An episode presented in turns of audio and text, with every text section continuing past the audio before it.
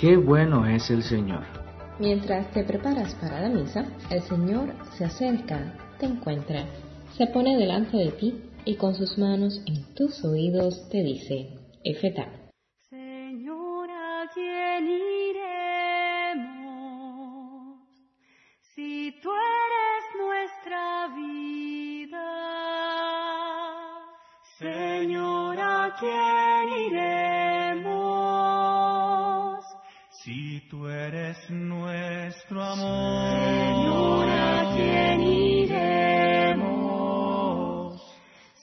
Tú eres nuestra vida.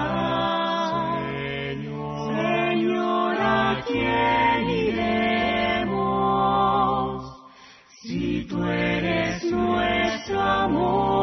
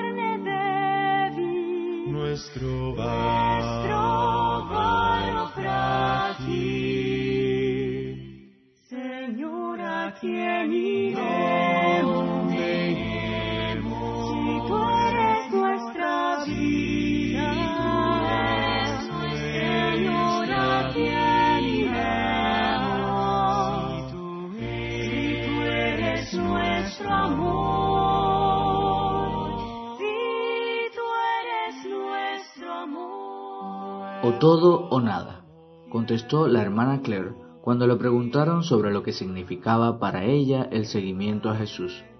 Seguir a Jesús implica dar la vida para que Él viva en nosotros. Fue esto lo que llevó a la hermana Claire Crockett a dar la vida por amor en el terremoto de Ecuador en el 2016.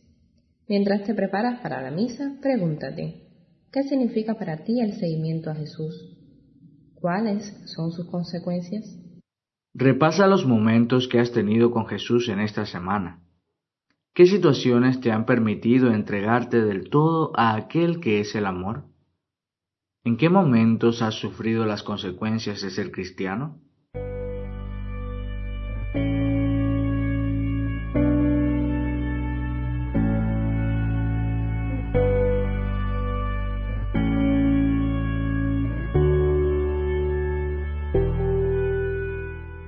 Aquel tiempo, muchos discípulos de Jesús dijeron al oírle, Este modo de hablar es duro. ¿Quién puede admitir eso? Dándose cuenta Jesús de que sus discípulos murmuraban, les dijo, Esto los escandaliza. Las palabras que les he dicho son espíritu y vida, y a pesar de esto, algunos de ustedes no creen. Desde entonces, muchos de sus discípulos se echaron para atrás y ya no querían andar con él. Entonces Jesús le dijo a los doce. ¿También ustedes quieren marcharse? Simón Pedro les respondió, Señor, ¿a quién iremos? Tú tienes palabras de vida eterna. Nosotros creemos y sabemos que tú eres el Santo de Dios.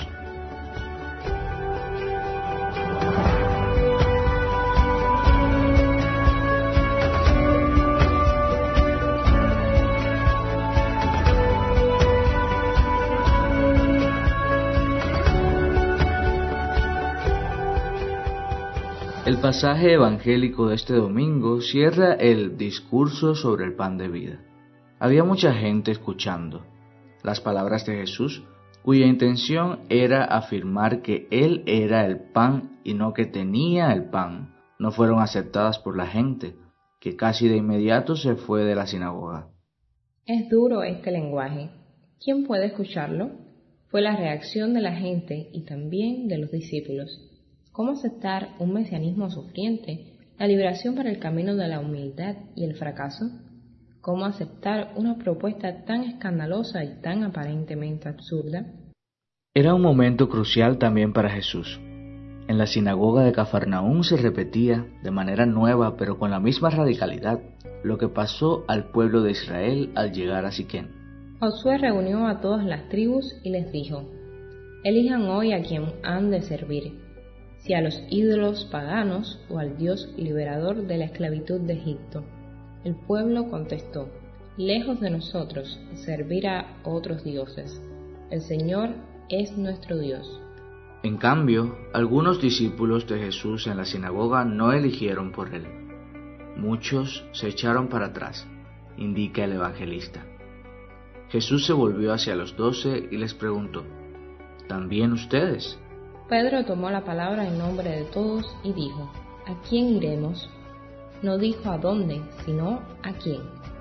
Para Pedro Jesús era un punto de referencia sin comparación. Era superior a cualquier otro maestro. Solo él tenía palabras de vida eterna. Nadie jamás había hablado como él, nadie los había amado tan íntimamente, nadie les había tocado tan profundamente el corazón. ¿Cómo podían abandonarle?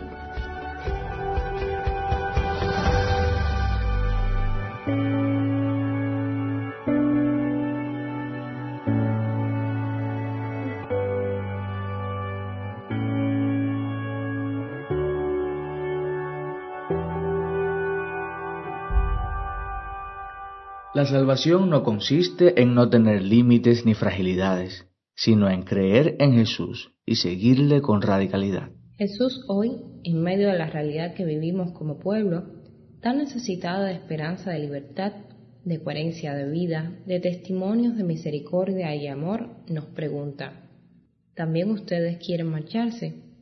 Pidamos al Señor en esta Eucaristía la gracia de la fidelidad para responderle como Pedro, solo tú tienes palabras de vida eterna.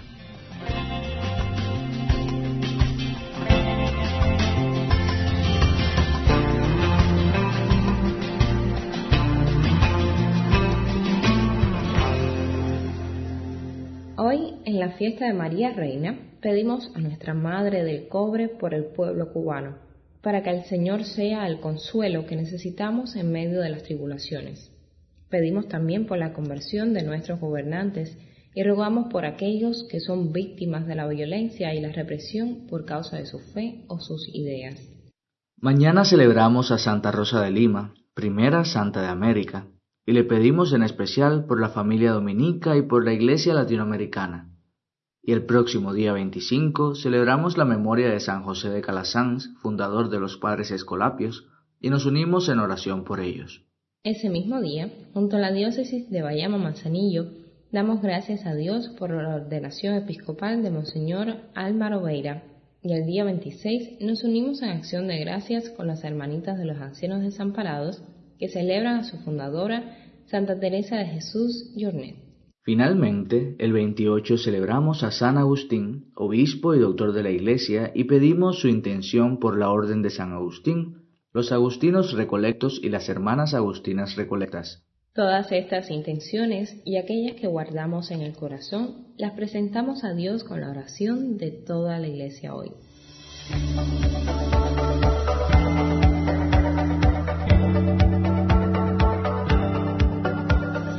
Oh Dios, que unes los corazones de tus fieles en un mismo deseo, inspira a tu pueblo el amor a tus preceptos y la esperanza en tus promesas, para que, en medio de las vicisitudes del mundo, nuestros corazones estén firmes en la verdadera alegría.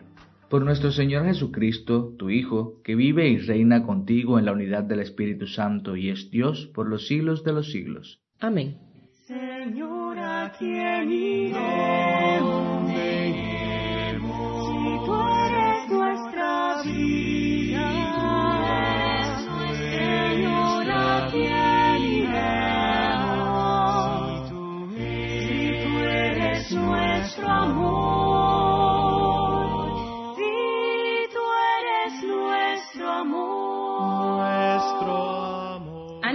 Camino. Jesús nos acompaña. Solo Él tiene palabras de vida eterna. Solo Él es nuestra vida. Sigámosle con esperanza y alegría. Y recuerda al Papa Francisco que dice que un corazón sin brújula es un peligro público. y que la brújula del cristiano es Cristo crucificado. Que en Él y su palabra siempre encuentres tu senda. Dios te bendiga.